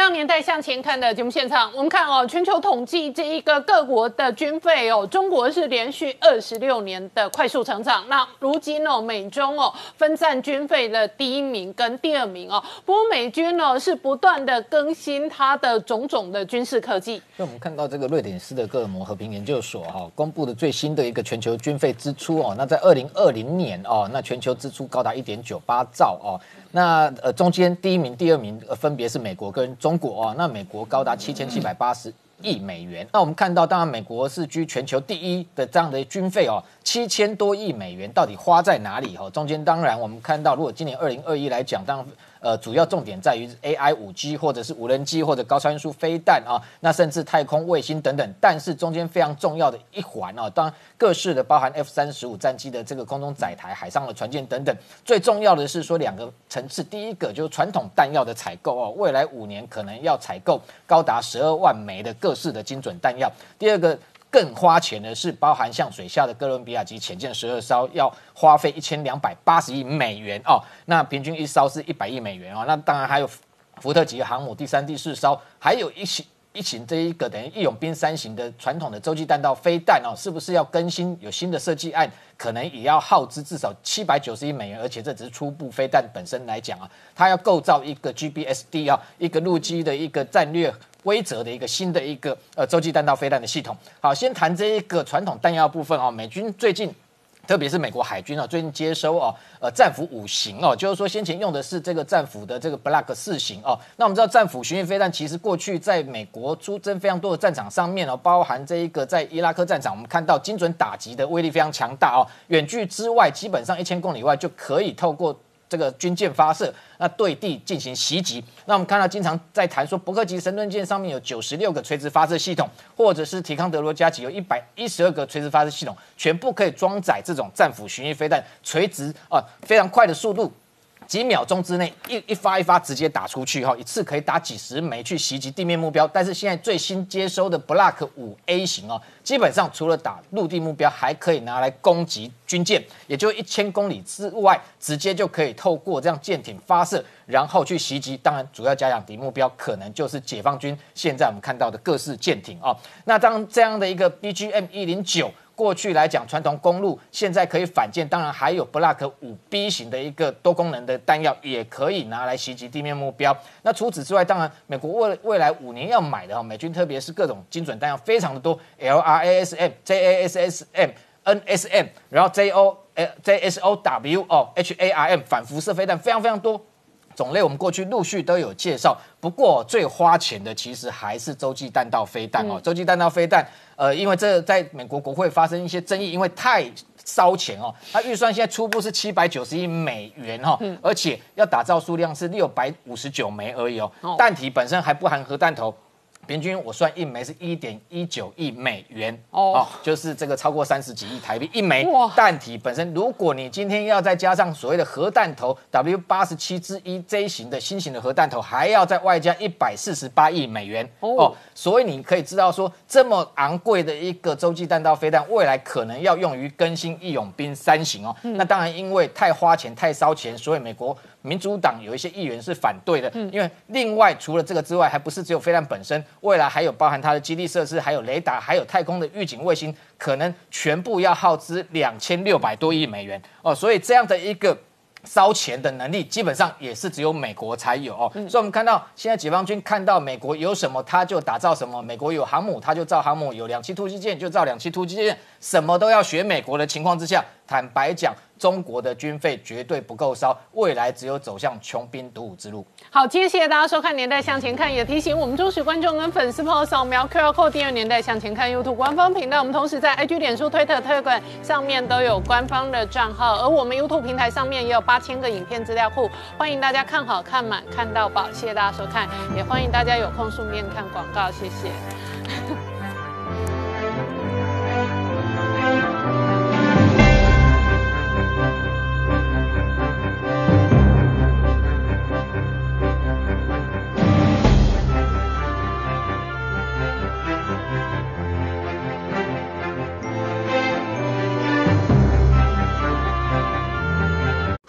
我是陈宁官，拜托大家支持唯一官方频道《年代向前看》，赶快按订阅哦。